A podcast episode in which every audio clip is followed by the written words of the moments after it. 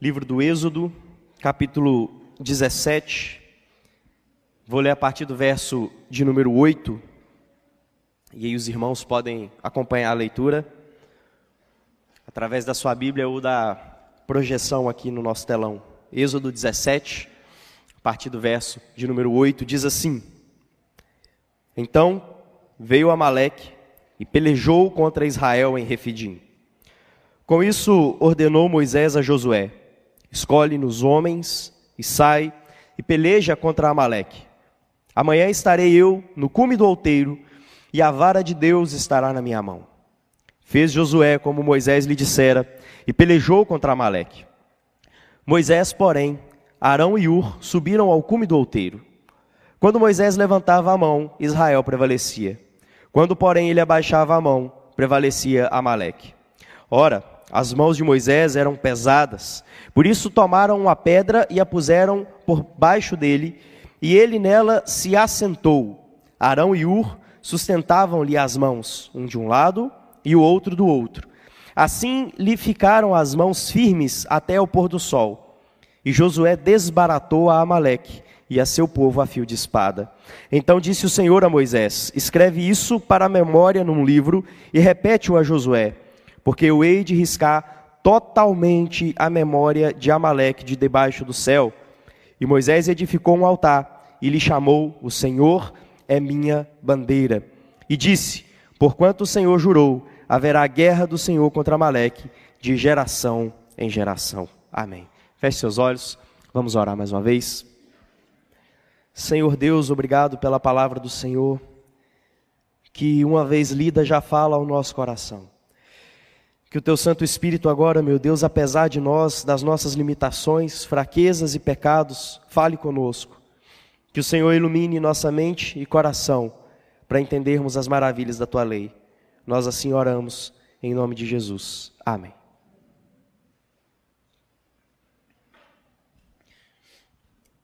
Tempos de paz são muito passageiros, tempos de sossego. Não sei se é uma impressão que apenas eu tenho, mas a, a, sensação que eu sempre tenho é que as férias duram pouco tempo demais. 30 dias são pouco. A gente queria, assim, pelo menos uns 90 emendados. E a gente não quer problema quando a gente está de férias. Você quer descansar, desligar a mente, você quer aproveitar um estado de bonança de alguma forma. E eu me lembro de quando eu ia passar as minhas férias do seminário em Caratinga e aconteceram algumas coisas, eu não diria engraçadas, porque foram coisas, para não dizer trágicas, foram sérias, mas que de alguma maneira tiraram o sossego de alguma forma. Me lembro da primeira vez, eu na casa da Luana, um dia à tarde, normal, e aí a Luana saiu e voltou e falou comigo da forma mais calma do mundo, assim, acho que você vai ter que levar meu pai no médico. Eu pensei, ah, a pressão deve ter caído, alguma coisa, tranquilo. Quando eu cheguei, tá meu sogro com a mão cheia de sangue, ele tinha caído, rasgado a mão. Falei, meu Deus do céu, que desespero. Aí eu lembro de correr para pegar o carro, conseguir levar ele é, até o hospital ali. E aí, beleza, foi lá, deu os pontos na mão, tratou, tudo bem, voltou para casa. Aí eu lembro de outras férias. E aí, de repente, estou em casa, tranquilo, descansando. Aí eu recebo uma mensagem da Luana. Meu pai caiu na rua, machucou, foi para o hospital. Aí lá vai eu de novo para o hospital e aí vamos embora, aquele negócio todo. Eu sei que foi isso as três vezes. Por fim eu falei assim: eu vou parar de vir na sua casa toda vez que eu venho. Seu pai machuca, deve ter alguma coisa muito séria comigo. O troço está muito complicado. Daqui a pouco ele não deixa a gente casar mais. Ele vai falar assim: não, vai embora. Você está com alguma carga pesada nas costas. Mas é interessante que situações adversas assim, elas vêm em tempos de bonança. Você está de férias, tranquilo, quer relaxar, descansar, e de repente você se vê em uma situação que gera preocupação, que gera de alguma maneira um tipo de agitação, que te deixa é, não da mesma maneira que você estava. E isso acontece aqui. Se você se lembra, Israel saiu do Egito e chegou em Refidim, não havia água. O povo vai murmurar contra Deus, vai reclamar de Deus aqui. Deus faz brotar água da rocha. Deus faz com que um rio saísse e fizesse com que todo esse povo agora, e lembrem-se, a gente está falando de aproximadamente aqui mais de 2 milhões de pessoas, fez com que todo esse povo tivesse suprimento de água. A vida aparentemente estava estabilizada. Israel já tinha passado meia dúzia de aperto. Travessia do Mar Vermelho, o exército é, é, de Faraó morrendo ali naquele mar, a, as coisas que eles passaram no deserto. Agora aparentemente estava tudo tranquilo. até que entra nessa história um povo que surge do meio do nada. Até que aparece nessa hora parentes do povo de Israel, porque Amaleque é descendente é, é, é, de Esaú, ele é neto de Esaú, ele, ele vem dessa mesma linhagem, e aí de repente agora você tem irmãos indo contra irmãos, e uma guerra vai se estabelecer. É, num tempo de bonança, num tempo onde tudo deveria estar calmo, num tempo onde as coisas aparentemente caminhavam para um curso tranquilo, agora um caos começa a se estabelecer aqui. E eu quero caminhar nessa noite por esse texto para que a gente consiga entender algumas questões relativas à, à nossa caminhada da, da vida, da fé, a nossa caminhada cristã. Porque apesar de vivermos aflições, dias de bonança vêm sim, mas eles não são duradouros enquanto Cristo não voltar e não estabelecer plenamente o seu reino. Nós podemos viver momentos de alegria, de satisfação, alegria plena, momentos de paz e tranquilidade, mas nós precisamos aprender a jamais baixar a guarda. É, a primeira coisa que eu quero olhar com você, então, a partir do verso 8, eu convido você a olhar para a sua Bíblia de novo. É quando o texto diz assim: Então veio Amaleque e pelejou contra Israel em Refidim. Perceba, é, muito provavelmente, ou os Amalequitas aqui eram um povo acostumado a tentar dominar territórios, e aí, quando viram ali aquela grande multidão se aproximando, tentaram é, de alguma maneira dominá-los, ou então simplesmente viram aquele rio que brotou e queriam de alguma maneira tomar aquele lugar. Mas era um povo nômade, e é um povo que vem de um ataque surpresa. Israel não esperava por isso. Israel não estava com a guarda montada, não tinham homens ali apostos esperando para uma guerra acontecer. Não é como é, uma guerra iminente, sabe? Mas é um ataque surpresa. Quando de repente, no meio do nada, após aparentemente a bênção de Deus estar sobre eles, vem agora os amalequitas e começam a atacar esse povo. E aí eu repito o que eu comecei falando aqui: é, a nossa vida caminha nessa direção. Tem horas que nós não estamos esperando algo ruim acontecer, sabe? Quantas e quantas vezes um telefonema não tirou o seu chão? Você estava numa bonança, estava tudo tranquilo, a vida estava seguindo o seu curso. De repente vem a notícia que alguém adoeceu com uma doença muito grave, alguém sofreu um acidente, é, vem a notícia que uma guerra está para estourar, e aí isso tira a paz do coração. É um ataque surpresa de um povo que agora se encontra na defensiva, de um povo que agora precisa, é, de alguma maneira, se preparar para isso. E é isso que Moisés faz. Ele vai dizer para Josué: olha Escolha homens, homens preparados para irem para a guerra. Escolha homens para defenderem a nossa nação. Escolha homens que estejam de prontidão, que sejam aptos para o trabalho de defender agora esta nação. Meus irmãos, está pronto. Perceba que Moisés não olha para Josué, e aqui é a primeira menção a Josué. Moisés não olha para Josué e diz assim: vá preparar homens. Vá treinar homens. Vá dar algum tipo de treinamento militar para os nossos homens. Não, Moisés olha para Josué e fala: escolha os preparados, porque agora chegou a hora deles defenderem esse povo. Escolha aqueles que têm alguma capacidade, porque hoje faz-se necessário o uso de tudo aquilo que eles têm aprendido. Está preparado. Se tem uma coisa que eu aprendi, é que a coisa mais prevista é o imprevisto. Você pode sempre contar com o imprevisto.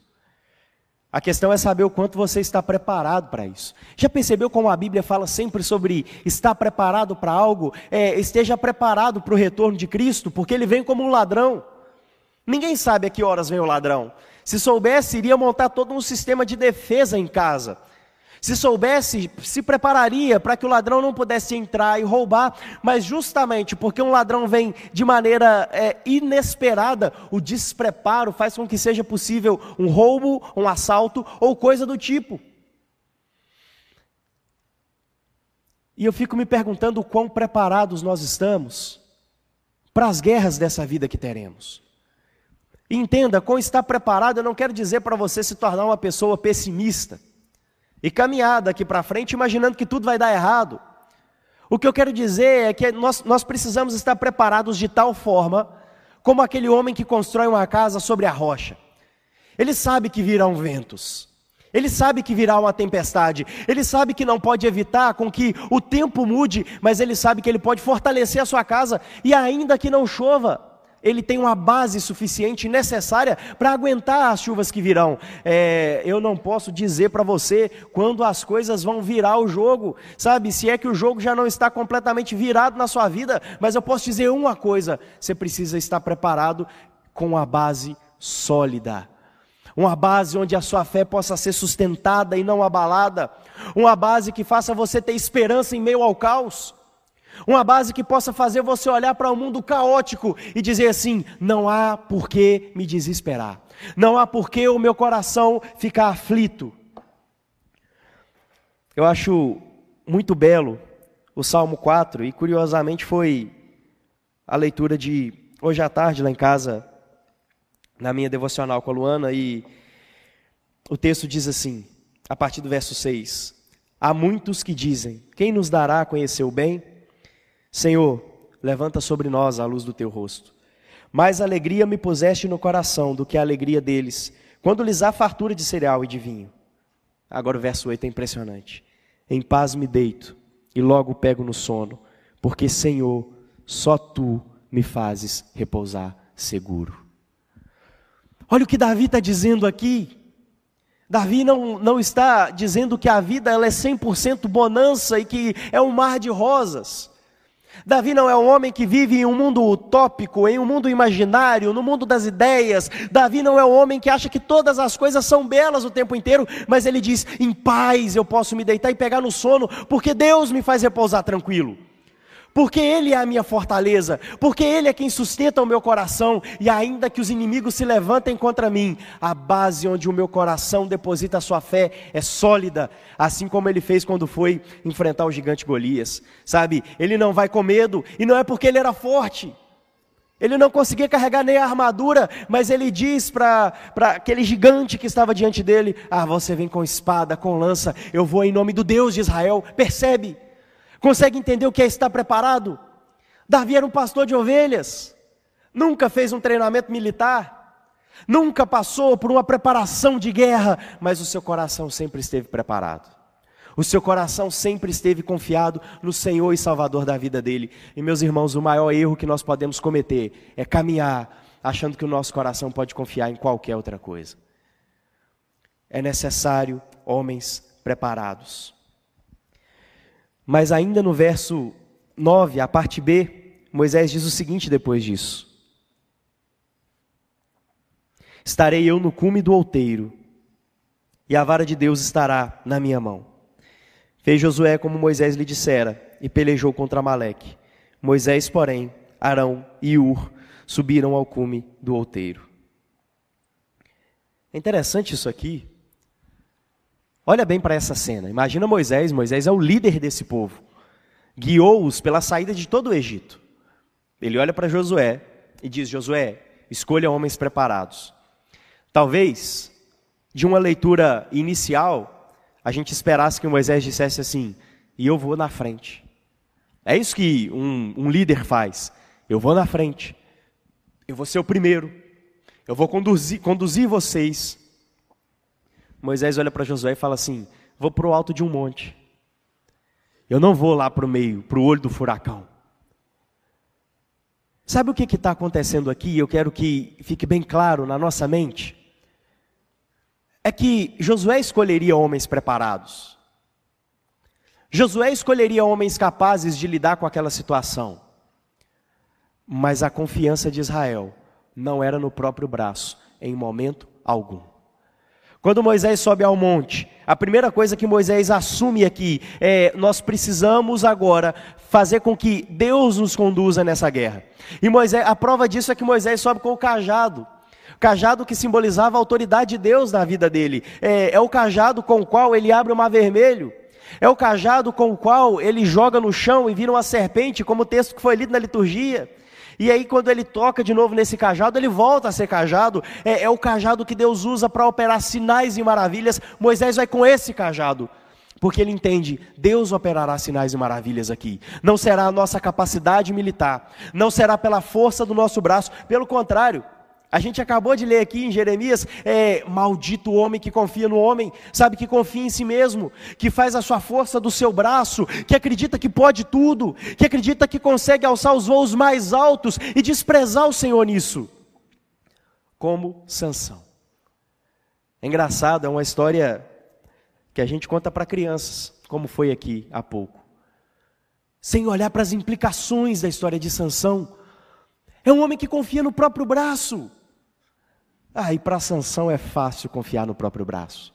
Pensa, matou mil com a queixada de jumento. Ah, que isso? Rasgou um leão no meio, a gente está falando de um leão. Rasgou no meio.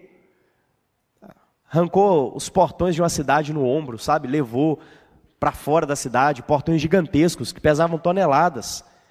É claro que para um homem desse é fácil confiar no próprio braço, mas é por isso que a Escritura diz: aquele que está de pé Cuidado, veja para que não caia. Sabe, aquele que confia demais em si, que acha assim, eu dou conta, sabe, eu consigo. Moisés vai para o monte e ele estende as mãos, e agora é, ele está em, de alguma maneira. É, aqui existe algum debate, sabe? Alguns teólogos vão dizer que Moisés orava, outros vão dizer que ele sim, simplesmente levantava os braços em sinal de autoridade. É, eu acho que tem mais a ver com oração porque o Salmo 28 diz assim: Ouve a voz das minhas súplicas quando clamo a ti, quando levanto as mãos para o teu santo oráculo.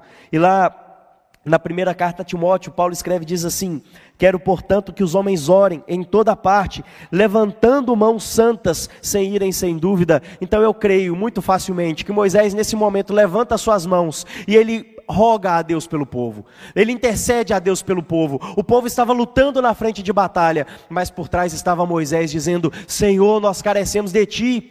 Senhor, se o Senhor não for por nós, o exército pode ser infinitamente menor do que o nosso, perderemos. Senhor, se o Senhor não for a nossa força, se não for o Senhor quem nos conduzirá, nós perderemos a batalha. E meus irmãos, deixa eu te falar uma coisa. Essa atitude de Moisés, de orar, ela é uma atitude de homens fracos. Homens fracos oram, homens fortes não precisam orar. Só que Deus diz que o poder dele se aperfeiçoa na fraqueza. O nosso grande problema é quando queremos ser muito fortes. É quando achamos que somos fortes o bastante e daqui a pouco sequer oramos a Deus. Daqui a pouco sequer lutamos as guerras da nossa vida com o coração devoto ao Senhor em oração. Desacreditamos do grande poder de Deus em fazer coisas maravilhosas acontecerem a partir do poder que tem na oração de um justo. Moisés entende que não é assim. Ele entende que ele precisa assumir sua fraqueza. E ele vai para o alto do monte. Só que tem um detalhe aqui. Eu fiz esse exercício com os meninos na escola dominical. Não vou pedir para você fazer, fique tranquilo. Mas uma hora, quando você estiver em casa de bobeira, sem ninguém por perto, para não achar que você está ficando meio doido, você tenta fazer. Levanta a mão e conta quanto tempo você consegue ficar com a mão para cima, sem abaixá-la. Você vai ver que, à medida que o tempo vai passando, a sua mão vai abaixando aos poucos. Daqui a pouco você vai trazendo o cotovelo junto à costela aqui, ó, né? Vai ficando mais fácil. É difícil, sabe? Você ficar com a mão estendida. E tente o máximo de tempo possível. Você vai ver que o braço começa a esquentar daqui a pouco, sabe? Começa a doer. Imagina Moisés, um homem velho, com o braço levantado. Enquanto o braço está levantado, segurando inclusive uma vara ainda, que tinha ali o seu peso, por mais leve que fosse, Israel prevalecia. Mas chega uma hora que ele não consegue ficar com a mão para o alto. Chega uma hora que o seu braço já pesa demais. E aí Moisés cede, abaixa as mãos. Os amalequitas começam a prevalecer. Os amalequitas começam a tomar Israel e começam a matar aquele povo. E Moisés levanta as mãos de novo e o povo começa a prevalecer. Que vida difícil. Percebe como às vezes a gente acredita que as maiores guerras que nós temos para lutar são as, aquelas guerras ativistas, onde estamos de fato fazendo algo, onde estamos de fato, de alguma maneira, na correria. Às vezes a maior guerra que temos tem a ver com intercessão porque é duro, porque é cansativo, porque de alguma maneira pesa o coração, de alguma maneira pesa a alma, pesa o espírito, nos tira o prazer, Não existe nada que humilha mais do que a oração, porque na oração minhas fraquezas são expostas. Eu sempre gosto de dizer: a gente vem para cá e você coloca a melhor máscara que você pode. Não estou falando da máscara do Covid, Sabe, eu estou falando da sua melhor roupa, do seu melhor perfume. Você se produz, você quer é, parecer ser a pessoa mais bela possível. Na oração as máscaras caem. Na oração a minha fraqueza fica evidente. Na oração os meus maiores pecados são exibidos. Na oração a minha, a minha autoconfiança cai por terra, porque eu tenho que assumir fraqueza. Por isso é difícil demais. Por isso é pesaroso demais. Mas ou nós vamos por esse caminho ou nós não vamos vencer e prevalecer. Moisés abaixa as mãos. Só que tem um detalhe impressionante aqui. Esse homem não está sozinho. Ur e Arão estão ali com eles. E eu acho impressionante uma coisa. O braço levantado no Antigo Testamento tinha um significado muito particular, muito singular. Quando Deus fala que vai libertar o povo do Egito, e aí eu gostaria de ler Êxodo 6, 6. Você pode acompanhar através da projeção. Êxodo capítulo 6, verso 6 diz assim: Portanto, dize aos filhos de Israel: Eu sou o Senhor, e vos tirarei de debaixo das cargas do Egito, e vos livrarei da servidão, e vos resgatarei com braço estendido e com grandes manifestações de julgamento. O braço estendido durante, durante todo o tempo ali tinha uma simbologia muito grande de Deus agindo ou dos servos dele agindo em nome dele. Então, quando Moisés estende os braços, ele não apenas intercede pelo povo, mas ele conduz aquele povo todo em nome do Senhor. Ele não faz no próprio nome, sabe? Ele não olha para Israel e diz assim: vão, vão porque nós vamos vencer, eu garanto para vocês, eu confio no meu exército. Eu confio no meu povo, eu confio na preparação de vocês. Quando ele levanta os braços, ele diz: só tem um, e é em nome dele que nós estamos agora nessa guerra. É aquele que nos resgatou com o braço estendido. Interessante que a história conta que o Faraó, que reinava no Egito durante essa escravidão, ele sempre dizia: Olha, quando eu estiver com o meu braço estendido, o Egito sempre vai ganhar a, as guerras. E isso de fato acontecia. Sempre quando o faraó erguia os braços, o Egito ganhava. Por isso é tão emblemático quando Deus diz a Moisés: avisa que eu, com o meu braço estendido, vou lá tirar o meu povo, para que Faraó veja que não há Deus maior que eu, que ele não pode fazer nada quando eu ajo. Sabe? Por isso ele toca no primogênito. Por isso ele tira um filho de dentro da casa de Faraó para ele mostrar que Faraó não podia fazer nada. Moisés está dizendo em nome de quem eles estão caminhando, em nome de quem eles lutam as guerras. Por que, que é importante isso aqui? E me escute. Nós não pelejamos pelo próprio nome. Nós não guerreamos pelo nosso nome. Nós não guerreamos em nosso nome. Nós guerreamos no nome e pelo nome do Senhor. Nós guerreamos pelo único nome que verdadeiramente importa. Pelo único nome que de fato é o nome que está acima de todo nome que vai ser glorificado nos céus, na terra e debaixo da terra.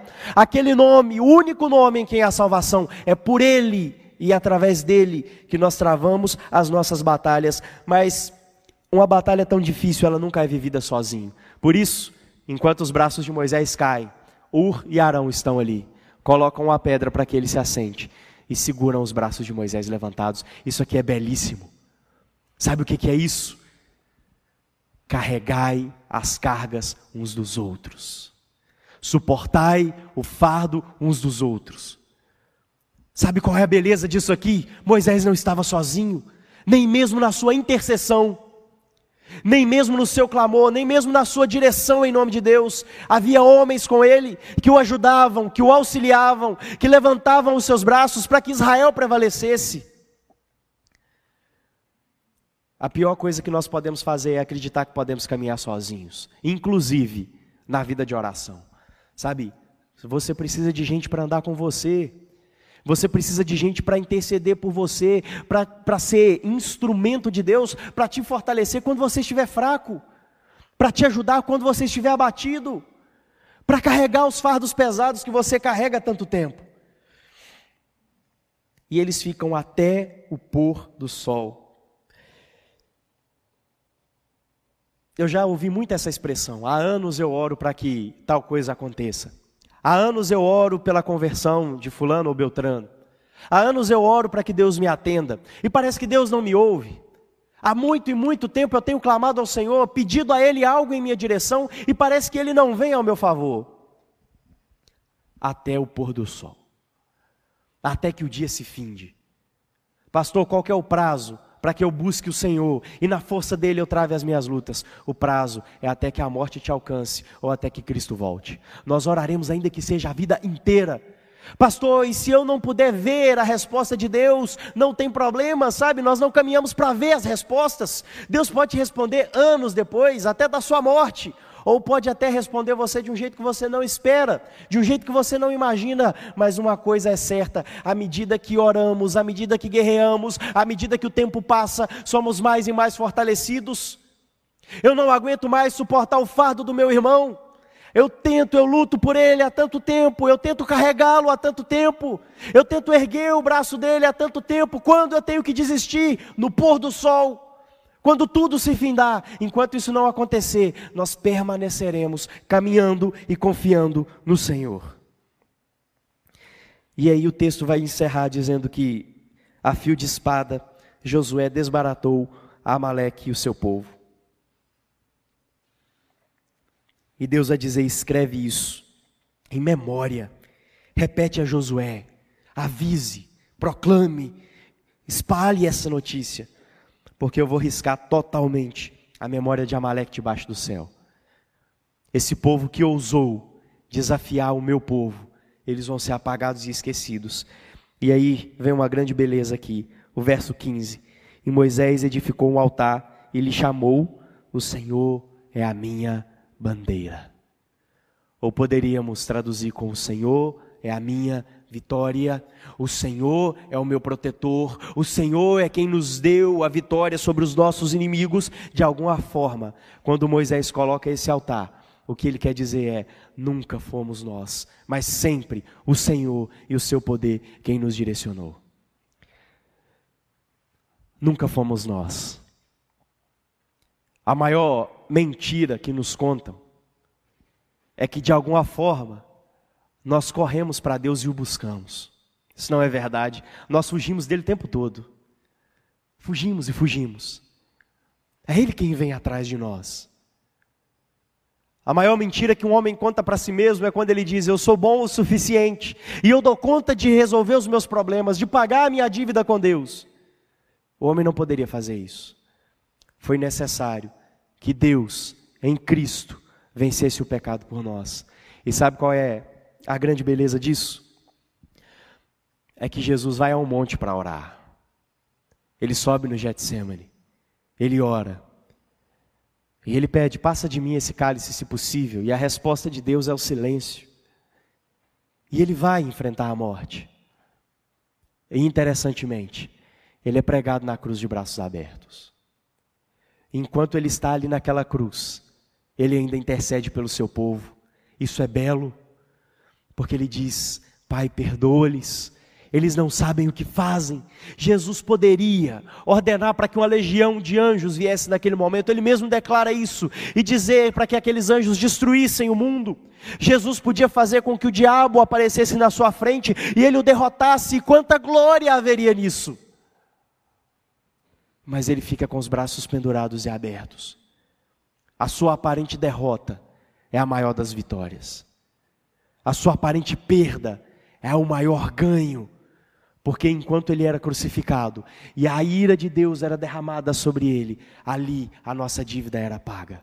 Ali ele venceu por nós. Ali Ele nos comprou e nos resgatou. Ali Ele pagou a dívida, de forma que o nosso escrito de dívida ficou cravado na cruz. Ali Ele nos deu a vitória sobre os nossos inimigos. Ali Ele nos deu a vitória sobre o pecado. Ali Ele nos resgatou do lago de fogo e enxofre e nos deu a vida eterna. Em nome do Senhor.